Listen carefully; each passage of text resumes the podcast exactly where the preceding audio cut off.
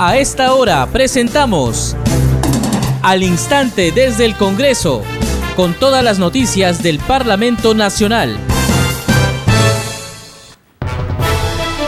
¿Cómo están? Bienvenidos al programa Al Instante desde el Congreso. Les saluda Danitza Palomino. Estas son las principales noticias del Parlamento Nacional. El lunes 14 de marzo, en la sesión del Pleno del Congreso, se consultará la admisión de la moción que propone la vacancia del presidente de la República, Pedro Castillo, por la causal de permanente incapacidad moral. La presidenta del Congreso de la República, Mari Carmen Alba, visitó el colegio Juan Pablo Fernandini en el distrito de Guadalupe, en la región Ica, junto a la directora ejecutiva del Programa Nacional de Infraestructura Educativa PRONIET, Milagros López. En el lugar, la titular del legislativo pudo constatar que el centro educativo se encuentra en pésimas condiciones, no cuenta con una infraestructura adecuada y carece de agua potable la mayor parte del tiempo. La Comisión Especial COVID-19 acordó solicitar a la Contraloría General de la República inicie las acciones de control correspondiente a fin de establecer la cantidad de dosis vencidas de la vacuna del laboratorio AstraZeneca y se determine las responsabilidades de este perjuicio económico al Estado peruano. Las acciones de control deberán hacerse de manera inmediata en el Ministerio de Salud, MINSA, Cenares, Direzas y Ojerezas a nivel nacional. En la Comisión de Fiscalización, gobernadores regionales responden por la investigación sobre la paralización de la construcción de 3.314 obras, entre las que se encuentran 14 hospitales a nivel nacional. Usted está escuchando al instante desde el Congreso.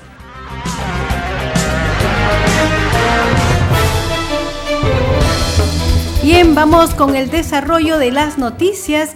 El lunes 14 de marzo, en la sesión del Pleno del Congreso, se consultará la admisión de la moción que propone la vacancia del presidente de la República, Pedro Castillo, por la causal de permanente incapacidad moral. Escuchemos a la vicepresidenta del Congreso, congresista Lady Camones. Señores congresistas, se cita el Pleno del Congreso para el lunes 14 de marzo a las 9 de la mañana, sesión en la que se tratará, entre otros temas, la admisión de la moción del pedido de vacancia de la Presidencia de la República. Se levanta la sesión. De acuerdo al reglamento del Congreso, se requieren 52 votos para admitir la segunda moción de vacancia presidencial que se presenta en lo que va de la actual administración gubernamental. Si se admite la moción de vacancia presidencial, corresponderá al presidente de la República o a su abogado presentarse ante la representación nacional reunida en el hemiciclo del Congreso para responder los cuestionamientos en su contra. Vamos con más noticias aquí en al instante desde el Congreso en cumplimiento de su rol fiscalizador y a pocos días del retorno de las clases presenciales, la presidenta del Congreso, Mari Carmen Alba, inspeccionó esta mañana la institución educativa General Juan Pablo Fernandini en el distrito de Guadalupe, en Ica, y lamentó que sus instalaciones no cumplan con los requisitos mínimos para recibir a sus alumnos este 14 de marzo en formato semipresencial.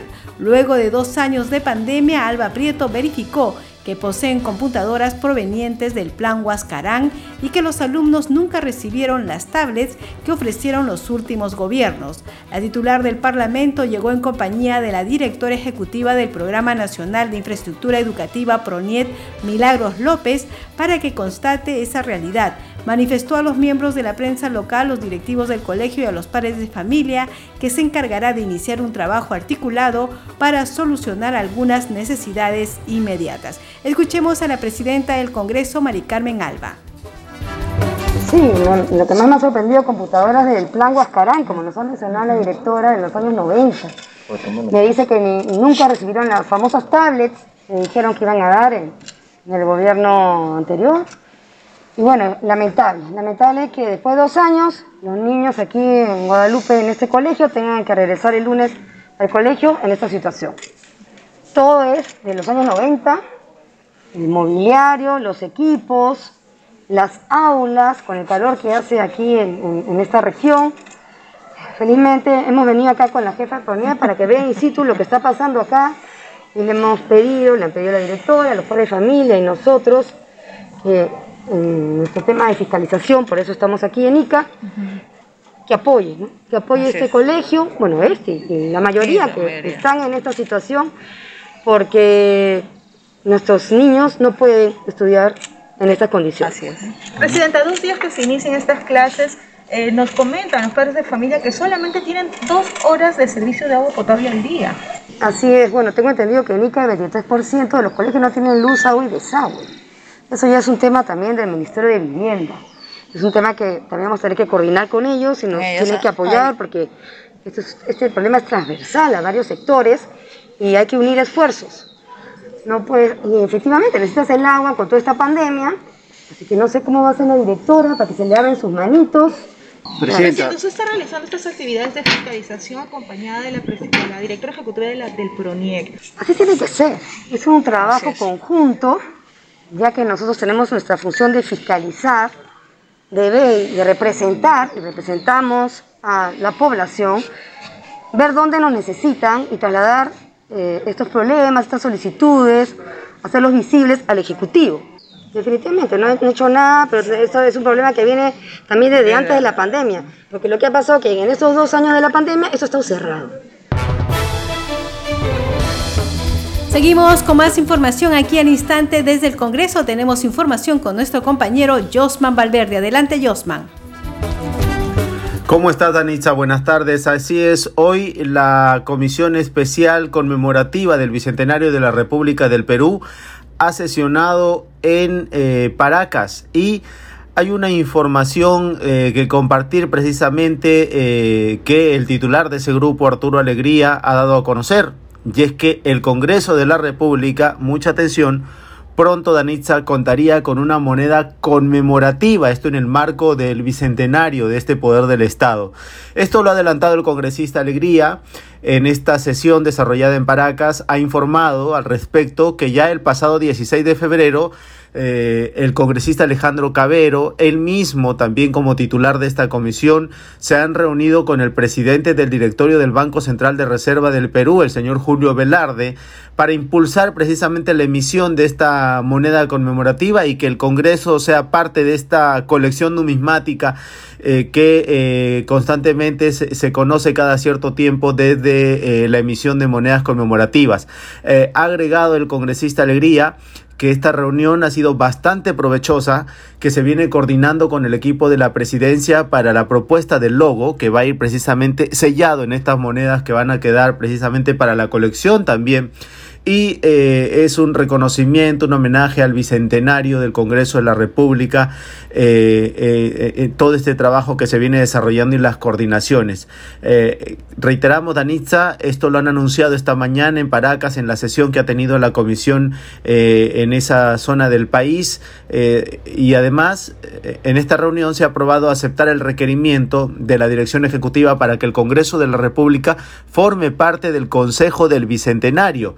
Y también los parlamentarios reunidos han eh, acordado solicitar a la presidencia del Consejo de Ministros que se informe sobre el seguimiento de las obras que forman parte del plan bicentenario. Lo que se busca es sin duda que se cumpla con el cronograma para cada una de las mismas. Así que también hay esta tarea que viene desarrollando esta comisión especial eh, del Bicentenario de la Independencia del Perú eh, para que eh, se, se, cumpla con todo este cronograma que se ha establecido de manera previa. Y entonces esa es la buena nueva. Muy pronto el Congreso tendrá, Danitza, su moneda conmemorativa del Bicentenario. Estaremos a la espera. Así que vamos a estar muy atentos. Danitza es la información, regresamos contigo estudios. Adelante, buenas tardes. Muchas gracias, Josma. Entonces habrá que ver esa, esa moneda. Por supuesto, nosotros estaremos informándoles a ustedes. Vamos con más información aquí al instante desde el Congreso. La Comisión Especial COVID-19 acordó solicitar a la Contraloría General de la República inicie las acciones de control correspondiente a fin de establecer la cantidad de dosis vencidas de la vacuna del laboratorio AstraZeneca y se determine las responsabilidades de este perjuicio económico al Estado peruano. Las acciones de control deberán hacerse de manera inmediata en el Ministerio de Salud, MINSA, Cenares, Direzas y Ojerezas a nivel nacional. A ese acuerdo llegó en la sesión que se realizó eh, y, y, aprobaron también el informe final luego de desarrollar largas sesiones de trabajo y visitas inopinadas de control y vigilancia para constatar las condiciones en el proceso de almacenaje, conservación, distribución y aplicación de las vacunas. Por otro lado, se alerta que existen regiones que han rechazado la distribución de nuevos lotes de las vacunas de este laboratorio con fecha de vencimiento el 31 de marzo del 2022 y genera riesgo en el cumplimiento de su aplicación. Vamos a escuchar el informe de la multiplataforma del Congreso de la República. 1. Solicitar de manera formal a la Contraloría General de la República inicie las acciones de control correspondientes de manera inmediata en el Ministerio de Salud, Cenares, Direzas y Ojerezas a nivel nacional y se determine la, la cantidad de dosis vencidas de la vacuna contra COVID-19 del laboratorio de AstraZeneca y se determinen las responsabilidades de este perjuicio económico al Estado peruano. 2. Exhortar al Ministerio de Salud se informe a la presente comisión especial respecto a esta pérdida cuantiosa de vacunas AstraZeneca a nivel nacional y se determinen las acciones que se implementarán respecto a las dosis vencidas en proceso de devolución reportadas por las direzas y o jerezas a nivel nacional. 3. Requerir al Ministerio de Salud remita a la presente comisión especial la evidencia y sustento técnico para el incremento del factor pérdida de los frascos multidosis del 40% a un 70% en zonas rurales y un 50% en zonas urbanas, así como la cantidad de dosis que han sido desechadas. 4. Alertamos que existen regiones que han rechazado la distribución de nuevos lotes de las vacunas contra la COVID-19 del laboratorio AstraZeneca, toda vez que tiene fecha de vencimiento al 31 de marzo de 2022 y genera riesgo en el cumplimiento de su aplicación. 5. Citar con carácter de urgencia a la Comisión Especial a la directora de inmunizaciones del Ministerio de Salud a fin de informar respecto a las acciones implementadas por el sector frente a las vacunas vencidas y respecto al lote con fecha de expiración al 31 de marzo de 2022. 6 reforzar y supervisar de manera activa y oportuna las estrategias para optimizar el proceso de vacunación a fin de alcanzar una mayor cobertura de toda la población en el más breve plazo. Seguimos aquí con más información. En la Comisión de Fiscalización, gobernadores regionales responden por la investigación sobre la paralización de la construcción de 3.314 obras, entre las que se encuentran 14 hospitales a nivel nacional.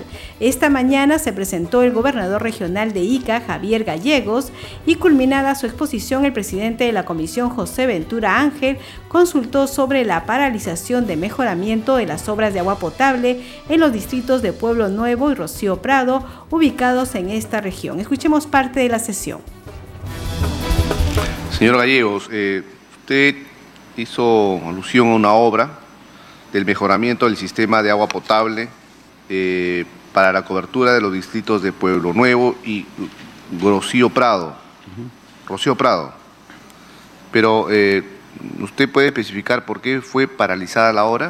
Sí, acá le explico. Se resolvió el contrato de la entidad por incumplimiento de obligaciones a través de la carta notarial número 026-2012, Consorcio Grosso Prado, EPGF, el HRL de fecha 5 de noviembre del año 2012, mediante el correo 003-2020 Goreica, a la fecha del 30 de octubre del año 2020, se contrató el, consultor Denis, esto ya para poder eh, reactivar el proyecto, poder culminar. Pero sí, esto fue a, través de una carta notarial del gobierno regional de Ica.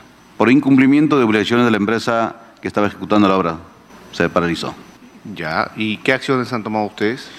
La acción que estamos, vuelvo a rectificar, se está realizando en estos momentos el peritaje a través del gobierno regional y se está elaborando el expediente técnico. Primero estamos haciendo el corte de obra hasta donde llegamos, después una vez culminado esta, etapa y que culminamos, estamos haciendo el expediente técnico. Una vez culminado, le hemos coordinado con el Ministerio de Vivienda que nos transfiere lo restante para poder culminar con la obra. ¿Esas son acciones administrativas? Sí, en estos momentos, sí. ¿Y acciones legales en contra de eso? Acciones legales está en el tema del arbitraje, eso ya lo ve la Procuraduría. Congresista Vergara, tiene usted el uso de la palabra. Para que pueda el gobernador regional de Ica, señor presidente, eh, indicar a qué se refiere él con obras menores y en todo caso eh, cuál es la clasificación que él da a obras menores y, obras este, de mayor trascendencia. Hay obras efectivamente en el año 2014 que es una obra que está paralizado. Es la construcción de un puente vehicular en Marjarenja. Este está ubicado en la provincia de Palpa, distrito Río Grande. Es una obra que beneficia el transporte. Y de igual manera hay otro proyecto también de otro puente en el sector de Nazca, que, es, que este, este, proyecto de un puente Aja, que está ubicado en la, provincia de Nazca, también beneficiaba al, al transporte. Era una inversión de 4.563.173.32 este contrato se firmó en el año 2012, un contrato número 042, y también se devengó ¿no? en, beneficio de la empresa algo de 4.088.684.49. Estos serían los proyectos eh, menores que le digo que no son en el tema del sector de salud. Bien, a la comisión de fiscalización también asistió el gobernador regional de Moquegua, el señor Zenón Cuevas. Vamos a escuchar parte de la sesión. Señor gobernador, aquí nosotros tenemos como reporte una, dos, tres, cuatro obras que han o están en situación de paralizados. Estas obras han sido paralizadas y eh, no hemos escuchado de parte de usted estas obras, eh, por ejemplo, como la, el código de inversión 2177-128, instalación del servicio de apoyo a la cadena productiva acuícola del camarón del río en la región Moquegua. El código de inversión 2165928, instalación del mejoramiento de la cadena productiva de productos pesqueros curados en la región Moquegua paralizado también. El código de inversión 2173-318, instalación del servicio de apoyo a la cadena productiva del recurso choro en el litoral marino de la provincia de Hilo, región Moquegua, paralizada la obra. El último es el, el código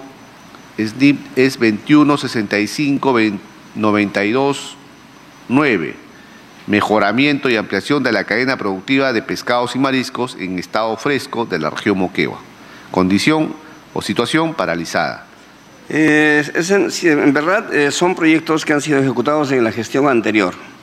Eh, algunos están en proceso de investigación eh, porque definitivamente en, su ejecución, así en su financiamiento, han tenido inconvenientes y bueno, nosotros hemos encomendado a nuestros técnicos para que hagan la evaluación y hagan, para formular seguramente eh, las denuncias correspondientes o deslindar responsabilidades. De las citadas obras que están paralizadas, ¿algunas se han reactivado? ¿Usted ha tomado una, alguna acción respecto de ello?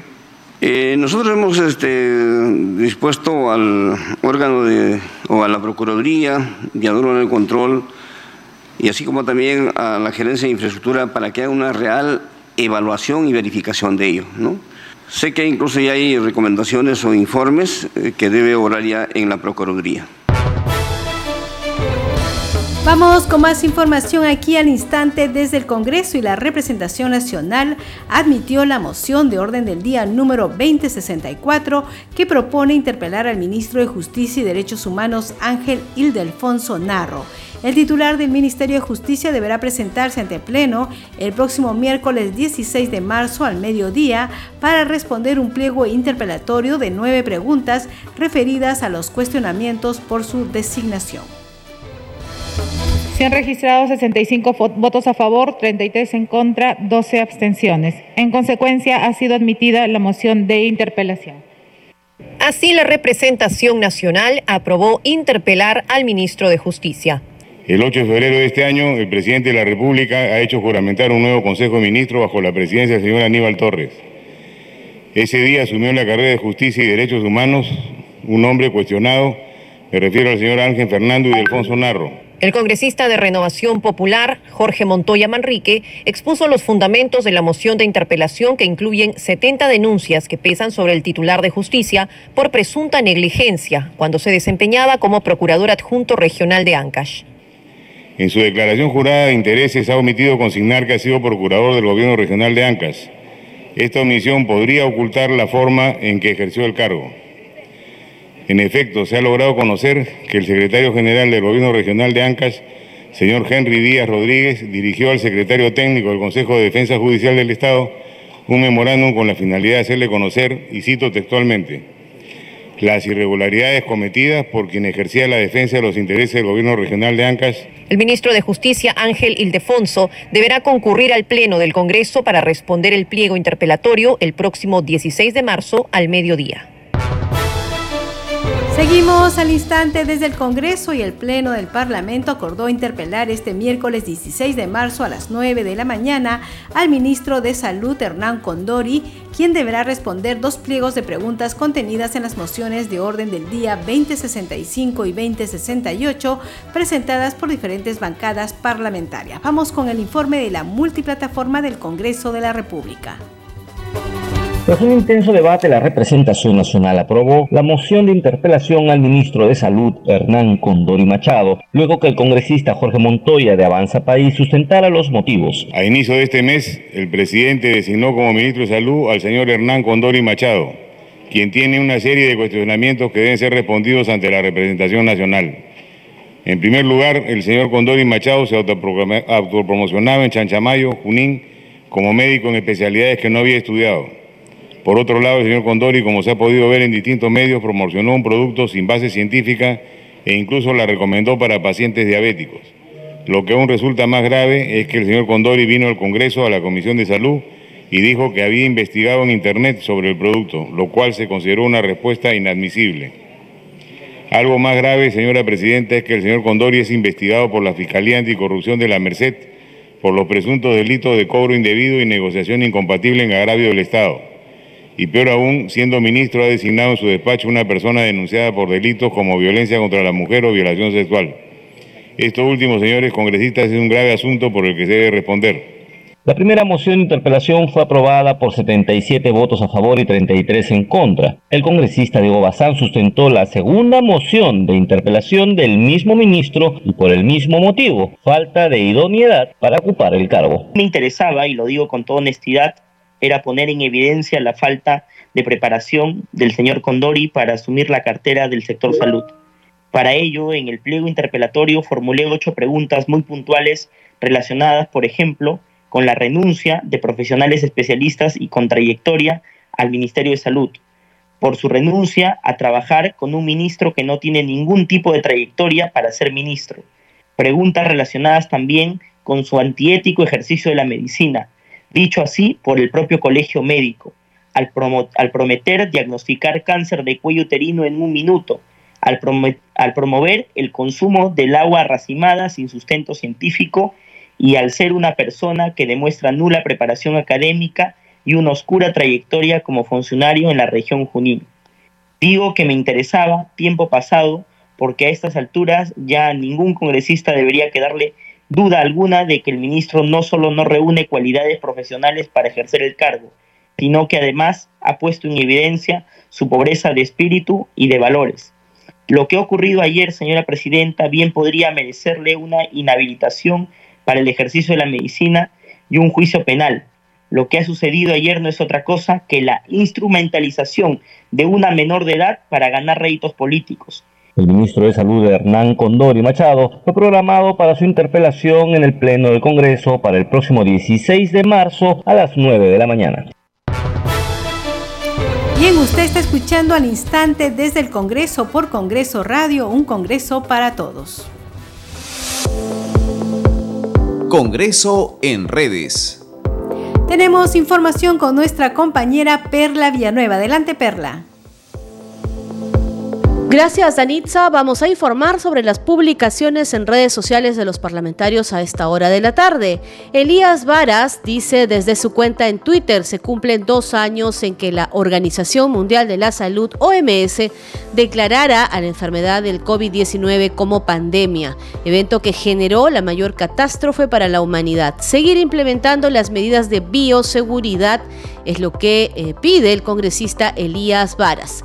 Danitza, además, desde la cuenta oficial del Congreso de la República del Perú se informa En la Comisión de Fiscalización, gobernadores regionales respondieron por la investigación sobre la paralización de la construcción de 3.314 obras, entre ellas que se encuentran 14 hospitales a nivel nacional.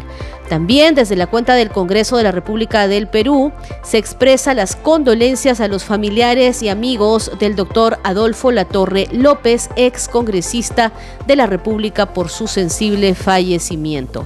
Vamos a cambiar de tema ahora porque la congresista Flor Pablo Medina desde su cuenta en Twitter Dice, acompáñame en el conversatorio La Revolución de las Mujeres de Lima Norte por un país con igualdad, junto a lideresas de Lima Norte y representantes de diversas instituciones y adjunta el link para poder ingresar al mismo y poder escuchar el conversatorio mencionado. Danitza, son las publicaciones en redes sociales de los parlamentarios y de las cuentas relacionadas al Parlamento Nacional a esta hora de la tarde. Seguimos contigo. Muchas gracias Perla y queremos dar la bienvenida Radio Victoria del distrito de Ocros en Huamanga, Ayacucho, que a partir de hoy también va a transmitir todos los días, bueno, de lunes a viernes, el programa al instante desde el Congreso. También saludamos a Radio Macedonia del distrito de Chuschi en Ayacucho. Usted está escuchando al instante desde el Congreso. Este programa se escucha en las regiones del país gracias a las siguientes emisoras. Radio Inca Tropical de Abancaya Purímac, Cinética Radio de Ayacucho, Radio TV Shalom Plus de Tingo María, Radio Madre de Dios de Puerto Maldonado, Radio TV Perú de Julia Capuno, Radio Amistad de Lambayeque, Radio El Pueblo de Ayacucho, Radio Satel Perú de Lampa en Puno, Radio La Voz del Valle de Aplau en Arequipa, Radio Estar de Moyendo en Arequipa, Radio Gaceta Ucayalina Online y Radio Líder de la Unión en Piura. Enseguida vamos con los titulares de cierre. El lunes 14 de marzo en la sesión del Pleno del Congreso se consultará la admisión de la moción que propone la vacancia del presidente de la República Pedro Castillo por la causal de permanente incapacidad moral.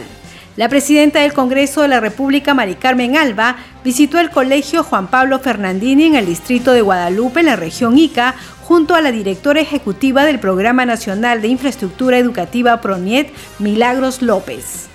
En el lugar, la titular del legislativo pudo constatar que el centro educativo se encuentra en pésimas condiciones, no cuenta con una infraestructura adecuada y carece de agua potable la mayor parte del tiempo. La Comisión Especial COVID-19 acordó solicitar a la Contraloría General de la República inicie las acciones de control correspondiente a fin de establecer la cantidad de dosis vencidas de la vacuna del laboratorio AstraZeneca y se determine las responsabilidades de este perjuicio económico al Estado peruano. Las acciones de control deberán hacerse de manera inmediata en el Ministerio de Salud, MINSA, Cenares, Direzas y Ojerezas a nivel nacional. En la Comisión de Fiscalización, gobernadores regionales responden por la investigación sobre la paralización de la construcción de 3.314 obras, entre las que se encuentran 14 hospitales a nivel nacional. Usted está escuchando al instante desde el Congreso. Bien, hemos llegado al final del programa. A nombre del equipo de Congreso Radio le agradecemos por acompañarnos en esta edición. Estuvo los controles Franco Roldán y en la conducción de Anitza Palomino. Deseamos que tengan un buen día y un buen fin de semana. Hasta aquí, al instante desde el Congreso, con todas las noticias del Parlamento Nacional.